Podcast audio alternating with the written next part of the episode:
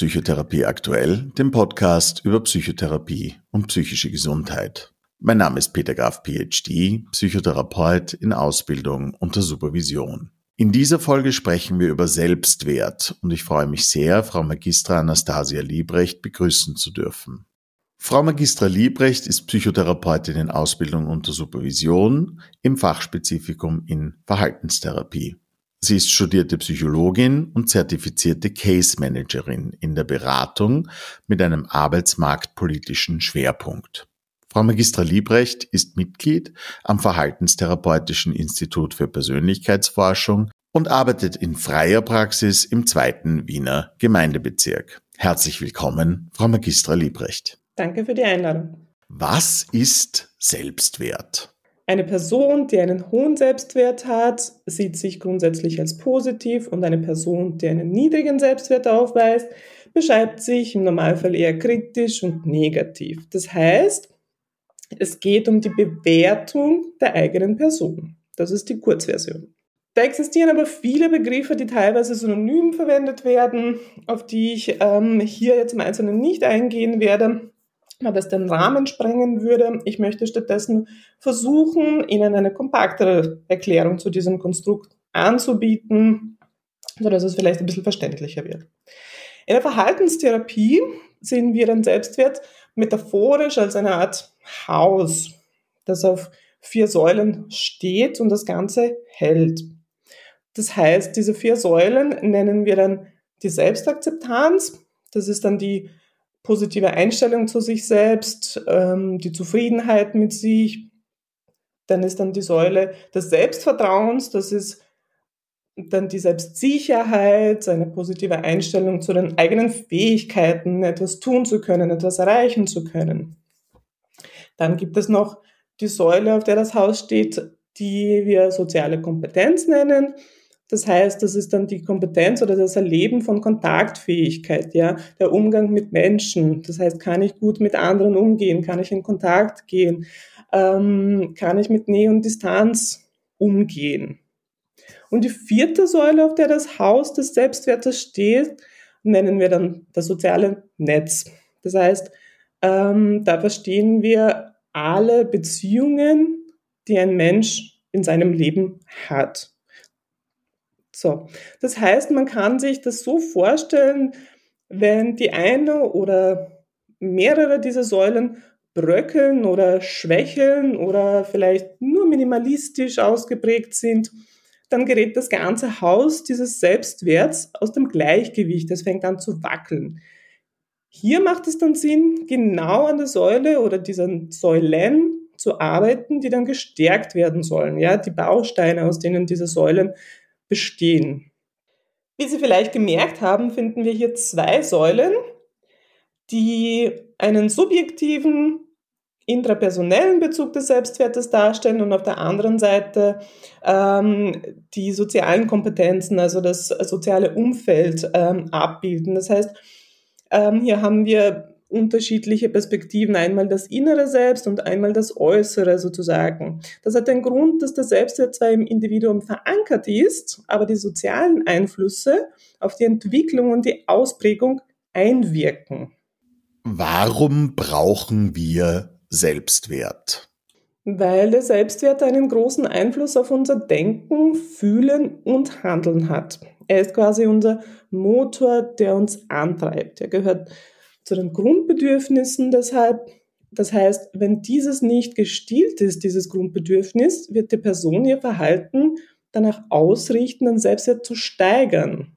Und wenn dies nicht möglich ist, versuchen zumindest den Schaden abzuwehren, dass der Selbstwert verletzt werden könnte. Wenn allerdings die gelernten Strategien hierfür nicht mehr funktionieren, kommt es zum Leidensdruck zu sogenannten dysfunktionalen Selbstzuschreibungen. Ja, ich mache alles dafür, aber ich bin nicht gut genug, irgendwas stimmt mit mir nicht. Deswegen wird die Person immer wieder, wie gesagt, in dieses Verhalten zurückfallen und immer wieder bestrebt sein, diesen Selbstwert immer wieder zu richten, so dass sämtliches Handeln ähm, oder zumindest einiges davon ähm, immer sich drum dreht, diesen Selbstwert aufrechtzuerhalten. Das heißt, ähm, wir machen oft Sachen im Alltag, die zwar für so aussehen, als ob sie etwas anderes bezwecken, aber im Endeffekt geht es darum, dass wir uns eben nicht schlecht fühlen des unseren Selbst. Wie kommen Menschen zu ihrem Selbstwert? Um diese Frage beantworten zu können, muss ich nochmal ähm, die Metapher aus der ersten Frage heranziehen, also das Haus mit den vier Säulen. Ähm, das heißt, hier sind alle vier Säulen wichtig, um einen stabilen Selbstwert halten zu können. Ähm, ich versuche das vielleicht ein bisschen näher zu erklären, ähm, sodass die Bausteine dieser Säulen verständlicher werden, ähm, wie das Ganze zusammenkommt. Ja. Ähm, also die Säule der Selbstakzeptanz, ähm, da geht es darum, sich so wertzuschätzen, wie man ist. So und nicht anders. Hier geht es oft auch um körperliche Aspekte, das heißt auch den Körper als zu einem eigenen Sein zugehörig anzunehmen, so wie er ist, zu akzeptieren. Das ist manchmal schwer, vor allem für Menschen, die ähm, zum Beispiel eine körperliche Einschränkung haben oder eine chronische Erkrankung haben ähm, oder den sonstigen gesellschaftlichen Normen nicht entsprechen oder zumindest glauben, nicht, nicht zu entsprechen.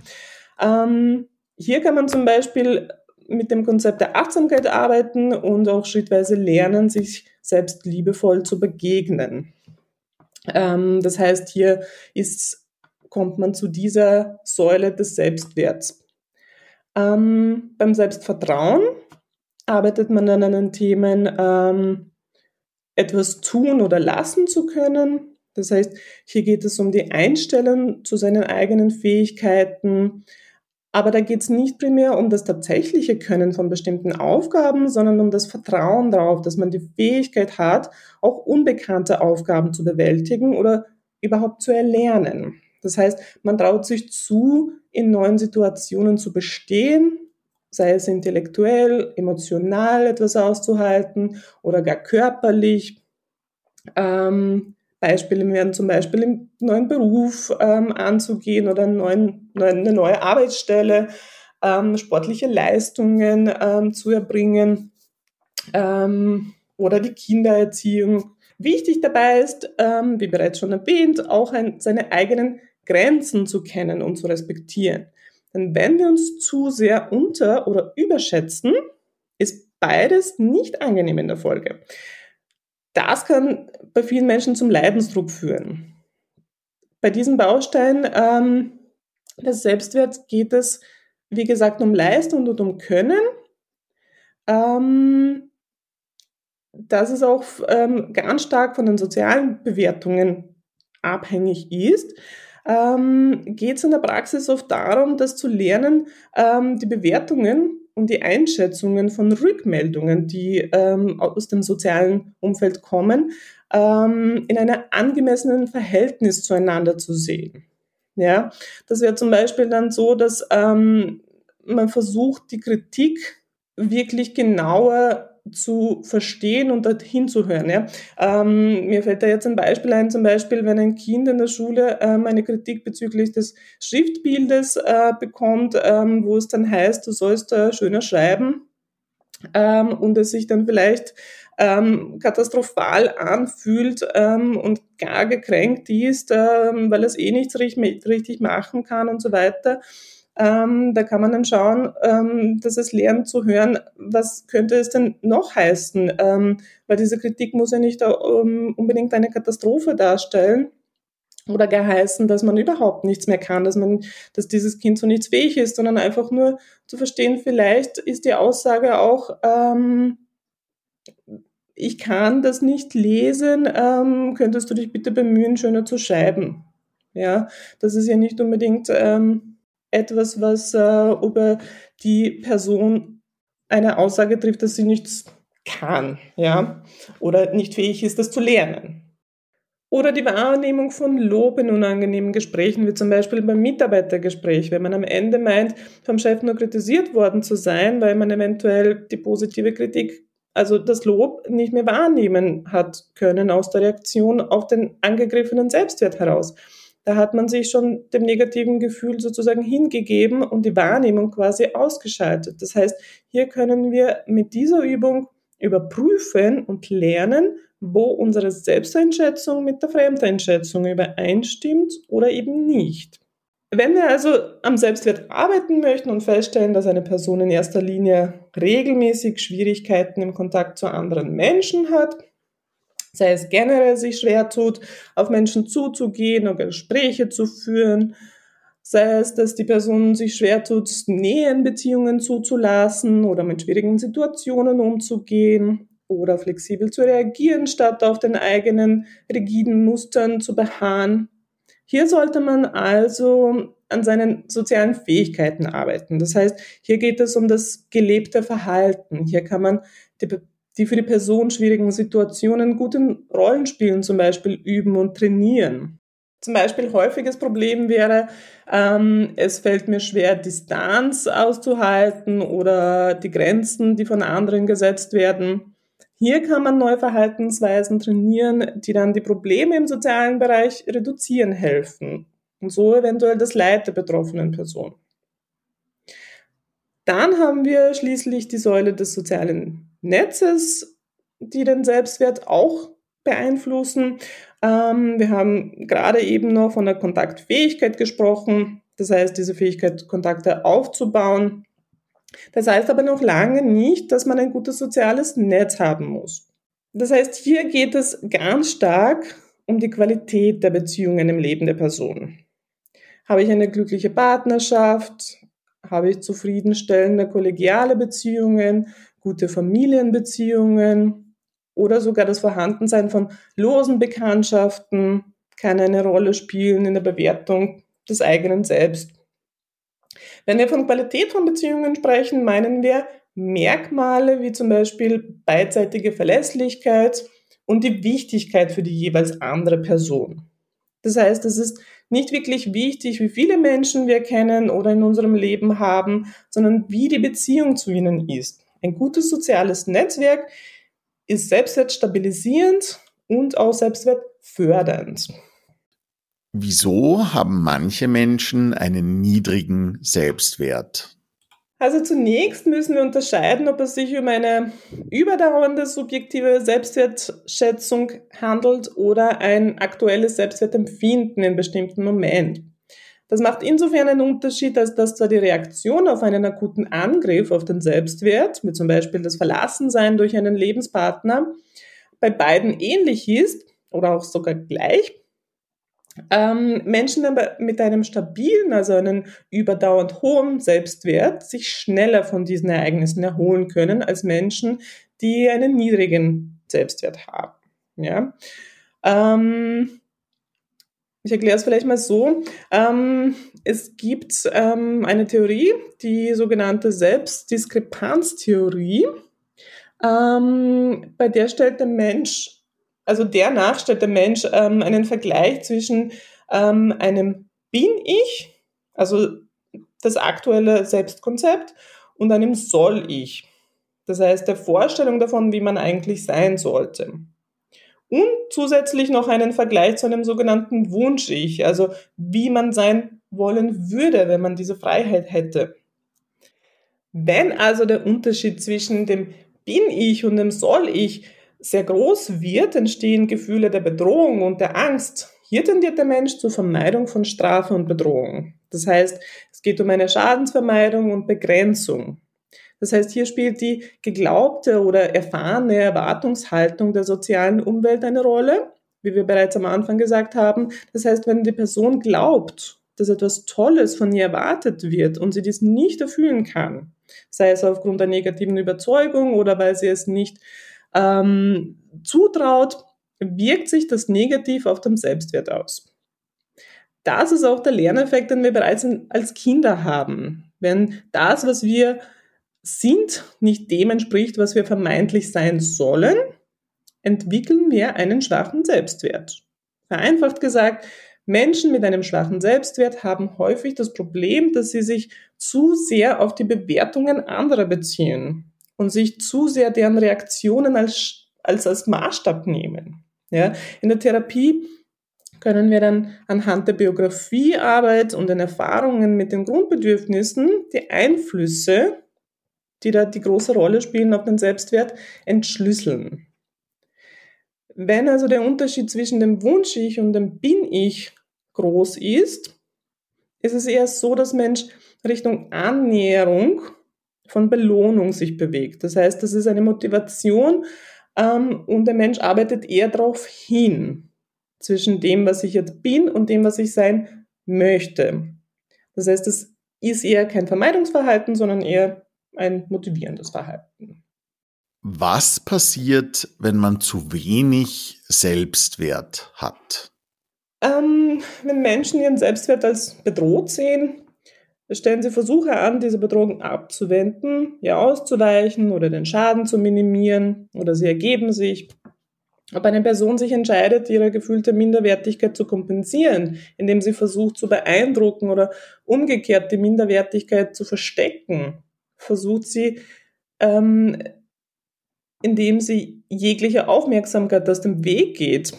Der Unterschied liegt lediglich im Verhalten nach außen. Ja? Ihnen ist das Problem ja immer noch das gleiche. Auch das Ziel dieser Verhaltensweisen ist das gleiche. Selbstwerterhöhung oder zumindest die Aufrechterhaltung des Selbstwerts. Ein Beispiel aus der Forschung zeigt, dass zum Beispiel junge Menschen mit niedrigem Selbstwert öfters zu Opfern von Gewalt in der Schule werden. Das Gleiche trifft allerdings auch auf die Täter zu. Das zeigt eben den Unterschied im Verhalten. Die Täter agieren aggressiv und überkompensierend und das Opfer wählt den Weg des Ertragens bzw. des Unterordnens. Das heißt, der Mensch bemüht sich immer, seinen Selbstwert zumindest zu schützen oder im Idealfall zu erhöhen.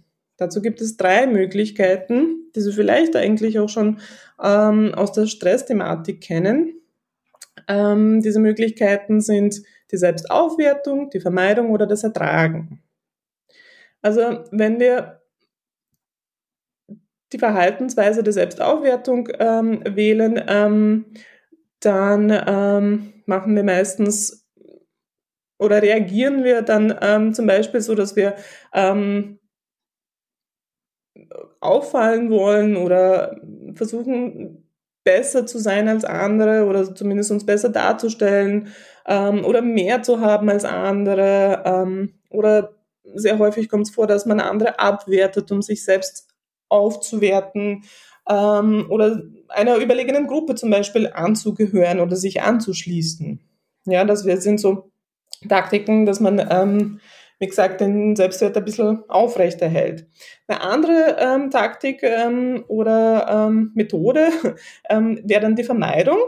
Ähm, die sieht man auch regelmäßig in der Praxis, ähm, wäre zum Beispiel, dass wir ähm, Situationen vermeiden, in denen wir bewertet werden könnten das heißt, wir begeben uns einfach gar nicht in diese Situation. Ja? Äh, Publikum meiden, wenn man nicht im Mittelpunkt, äh, im Mittelpunkt stehen möchte oder Herausforderungen aus dem Weg gehen oder nur Dinge anfangen, bei denen man nicht scheitern kann. Nicht anecken, nicht auffallen, ähm, sogar unangenehme Gefühle vermeiden.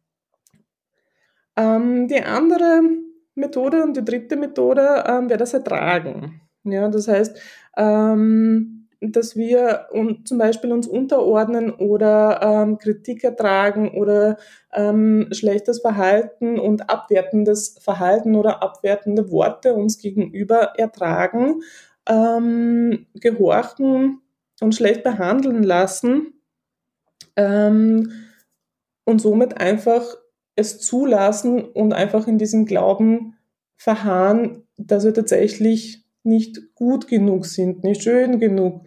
Ähm, alles, was dazugehört, ja. Also unser Selbstwert sozusagen damit akzeptieren, dass wir nichts wert sind, ja.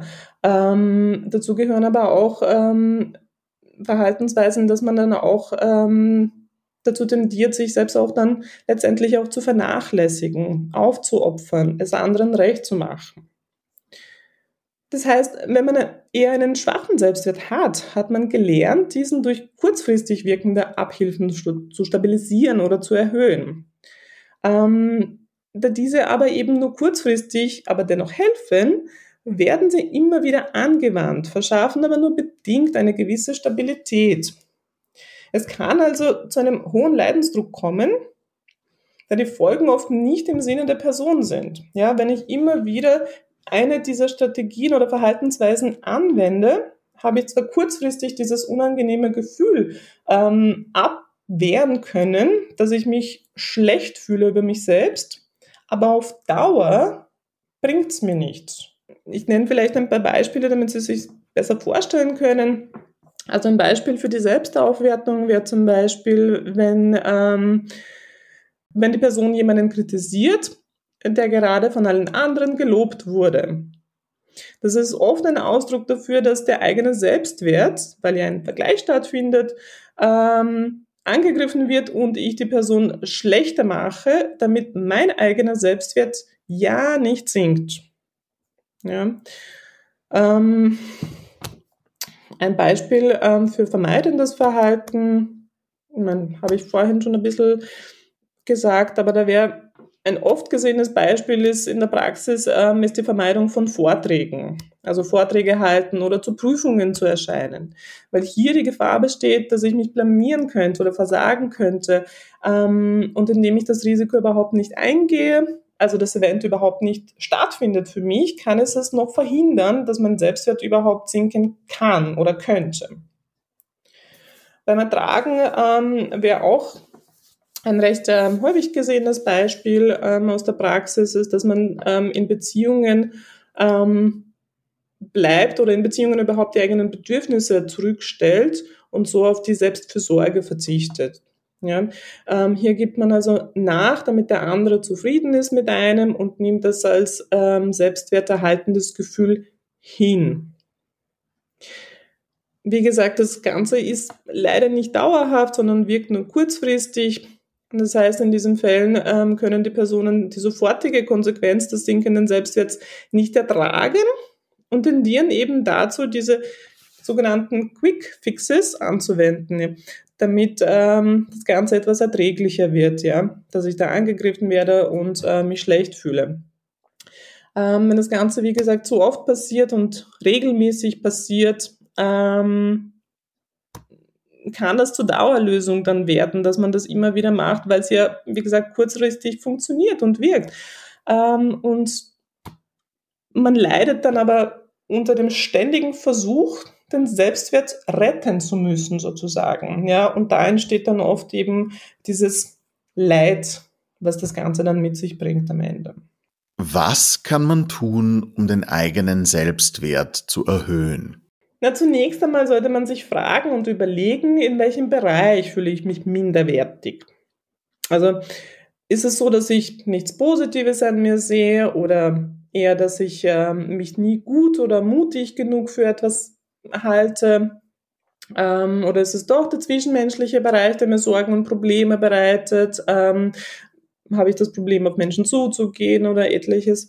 Ähm, oder habe ich oft Angst vor der Bewertung anderer Menschen und meide so die Situationen, wie wir gerade ähm, vorhin im Beispiel hatten? Oder meide ich Menschen überhaupt? Ja. Ähm, das heißt, wenn man da versteht, wo ist mein größtes Problem, das mir Leid bereitet, da kann man ähm, auch ansetzen an diese Säule, wie wir eigentlich vorhin schon auch besprochen haben. Ähm, das heißt, da muss man dann unterscheiden, soziale Kompetenzen, Kommunikationsfähigkeit. Ähm, das wären zum Beispiel Änderungen auf der Verhaltensebene, die man sich antrainieren könnte.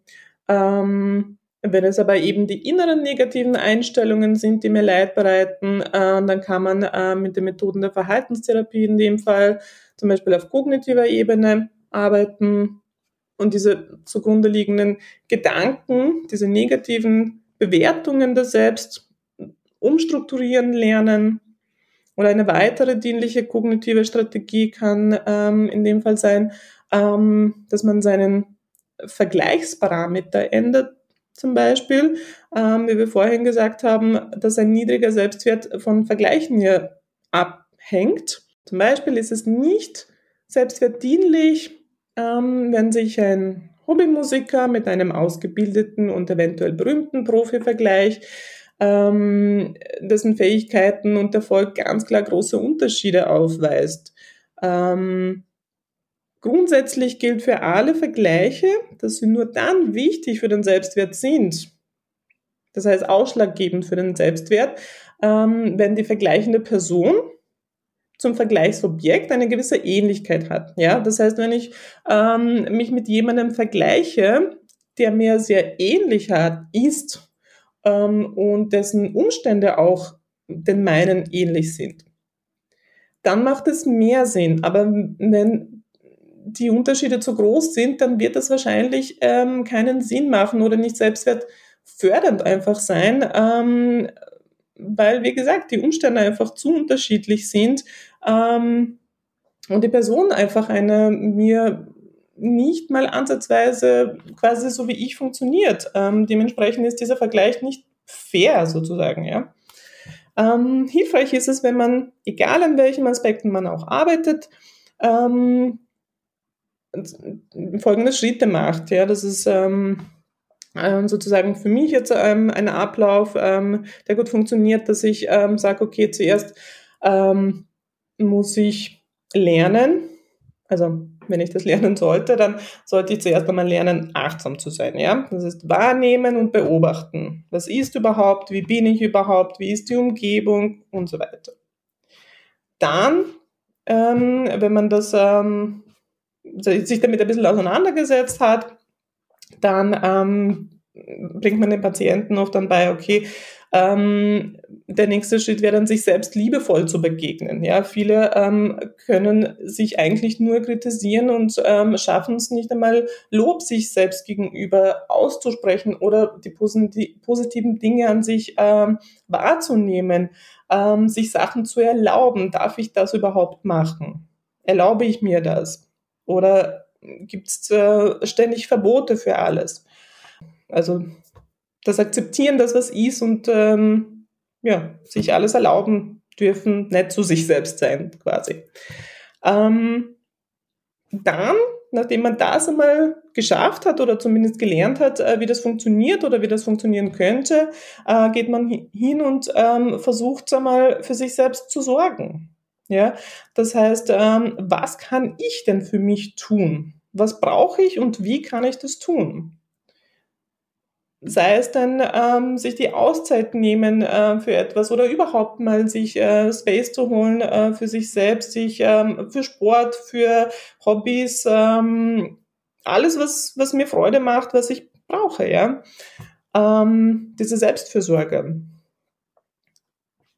Wenn das funktioniert, dann kann man sich dann auch ähm, ein bisschen anschauen, ähm, dass wir dann kognitive Arbeit, ähm, das wäre die sogenannte Differenzierung von Wertesystemen. Ja. Was hält mich denn davon ab? Weil es wird immer wieder auch beim Lernen dazu kommen, dass man ähm, äh, ja wieder nicht geschafft hat, für sich selbst zu sorgen oder wieder der Kritiker angesprungen ist. Dass man sich dann anschaut, ähm, was, was sind denn die Sachen, die mich davon abhalten? Ja? Sind das dann die Gedanken, dass ich ähm, dass ich mich selbst davon abhalte, weil mein Wertesystem zum Beispiel ähm, irrsinnig streng ist, dass ich niemals an mein Soll rankommen kann überhaupt, ja. Dass man sich das ein bisschen genauer anschaut und mal, ähm, ja, schaut, was, was will ich denn überhaupt? Passt mein Wunsch mit meinem Soll überhaupt äh, überein und warum sollte ich dafür arbeiten, ja. Ähm, als letzter Schritt, wenn man das irgendwie geschafft hat, ähm, Selbstkontrolle üben. Ja, das heißt, das Planen, das eigentliche Tun, ja, das ist so der Faktor, der das Ganze ausmacht, das Tun. Und immer wieder überprüfen, ja, überprüfen von ähm, zum Beispiel von Gedanken, ja, wenn ich die Einstellung habe, ähm, das hilft ja eh nichts, aber es nie ausprobiere, wie es tatsächlich ist, bleibe ich auf der Meinung sitzen sozusagen. Ja? Das heißt, wenn ich es tue und schaue und gehe in die Welt hinaus und äh, probiere etwas, was mir gut tut, ähm, dass ich schaue, wie die Reaktionen sind und überprüfe, ob mein Verhalten denn tatsächlich ähm, so schlimm ist, wie ich glaube. Ja? Wichtig ist eben, wie gesagt, dass diese Personen neue Erfahrungen aus dem Theoretischen, also das, was sie in der Theorie gelernt haben, und auch verstehen. Ja? Wenn man ein Konzept versteht, heißt das ja noch nicht, dass man es anwenden kann. Ähm, aber dass man diese neuen Erfahrungen des Verstandenen, ähm, damit also diese ganzen alten Erfahrungen, mit denen diese Probleme entstanden sind, ähm, dass man diese Erfahrungen überhaupt macht, damit sie überschrieben werden können. Das heißt, die Person am eigenen Leibe spürt sozusagen und auch dadurch lernen kann, dass dies möglich ist. Learning by doing quasi. Das heißt, der Selbstwert unterliegt wie alles andere auch hier in einer eine Dynamik. Ja, es ist ja nicht statisch. Also, das heißt, man, man kann es verändern, man kann daran arbeiten und es verändern. Welche psychischen Erkrankungen entstehen aufgrund eines fehlenden Selbstwertes? Da gibt es einiges, ähm, aber ich lasse vielleicht nur ein paar hier liegen, ähm, ohne jetzt näher darauf einzugehen. Soziale Ängste, ja, diese Angst vor Bewertung, Essstörungen, also das, ähm, ja, das körperliche Bild sozusagen, ähm, Zwangsstörungen, Burnouts, Depressionen ganz klassisch äh, sind sehr eng mit dem Selbstwert verknüpft und ähm, der Selbstwert ist ja auch ein Diagnosekriterium von Depression. Wie informiert Ihre Ausbildung in Verhaltenstherapie Ihre Arbeit mit Menschen mit niedrigem Selbstwert? Ähm, in der Ausbildung haben wir ähm, sowohl die theoretischen Grundlagen gelernt, aber auch, wie bereits im Psychologiestudium jetzt in meinem Fall teilweise schon Inhalt waren, ähm, da bietet die Ausbildung, das Fachspezifikum, ähm, präzise die Möglichkeit, sich praktische Inhalte anzueignen. Das heißt, Methoden, die man konkret mit dem Patienten ähm, oder bei, bei, den Patienten einsetzen kann, das Üben. Ähm, klassisch wäre zum Beispiel bei der Verhaltenstherapie die ähm, kognitive Umstrukturierung, also diese negativen Gedanken ähm, umstrukturieren zu lernen oder den inneren Kritiker identifizieren äh, und den liebenvollen Begleiter erscheinen zu lassen oder Dankbarkeitstagebücher führen, ähm, wäre auch eine Möglichkeit, ähm, bei der Thematik Selbstwert zu arbeiten.